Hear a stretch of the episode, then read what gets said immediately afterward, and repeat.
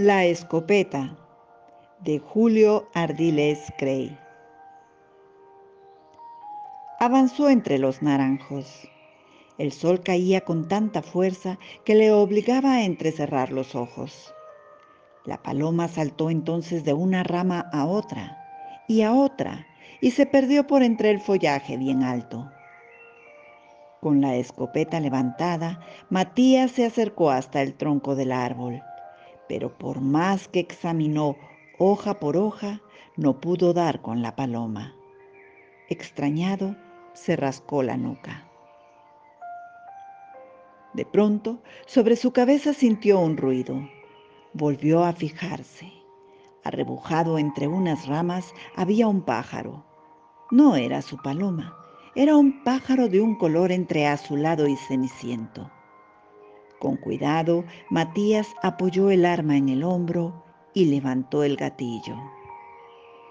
Ya que no es la paloma, se dijo, no me voy a volver a la casa con las manos vacías. Pero en ese instante el pájaro saltó a una horqueta, sacudió las alas e hinchando la gola se puso a cantar. Matías, que ya había llegado al primer descanso, abandonó el gatillo y escuchó. Qué extraño, se dijo. Jamás he escuchado cantar a un pájaro como este. El trino en el redondel de la siesta subía como un árbol dorado y rumoroso. A Matías le pareció que más que el canto del pájaro, lo que se desgranaba eran las escamas amodorradas de la siesta misma y le comenzó a entrar un sopor dulce, unas ganas de abandonarse a los recuerdos de los tiempos felices y de no hacer nada más que escuchar el canto del pájaro que seguía subiendo, esta vez como un perfume agridulce y verde. Para escuchar mejor, dejó caer la escopeta a un lado y arrastrando los pies se acercó al árbol para apoyarse en el tronco. El pájaro había desaparecido, pero su canto continuaba en el aire, y no pudo sustraerse a la tentación de mirar al cielo y levantó los ojos. Allá arriba, entre unas nubes ociosas que desflecaban gigantescas flores de cardo, dos grandes pájaros negros volaban en lánguidos círculos inmensos. Matías entonces no supo distinguir si la dulzura que sentía venía del canto de aquel pájaro o de las nubes que se desvanecían como borrachas a lo lejos. El canto entonces se acabó de improviso.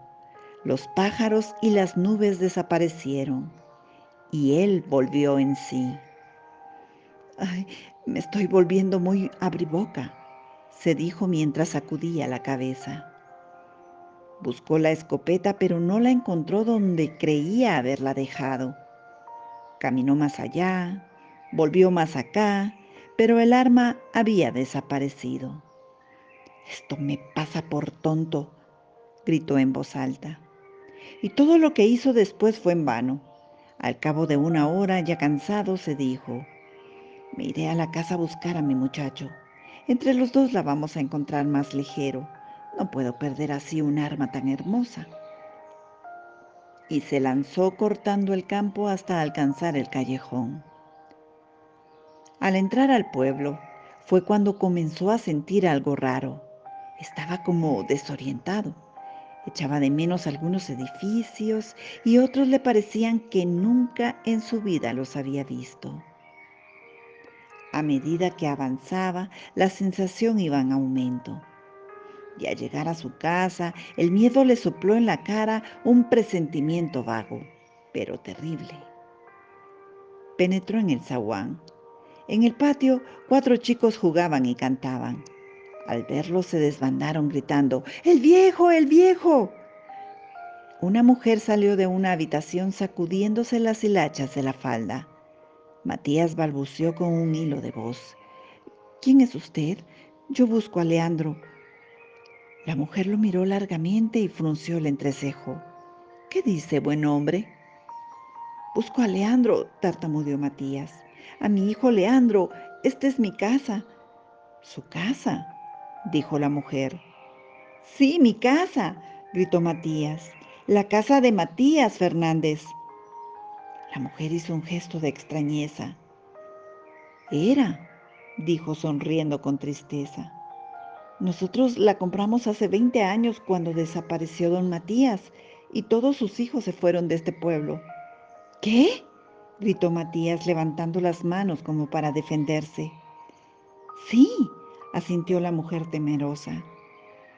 Entonces Matías se fijó en sus manos y se dio cuenta que estaban arrugadas, muy arrugadas y trémulas, como las de un hombre muy viejo.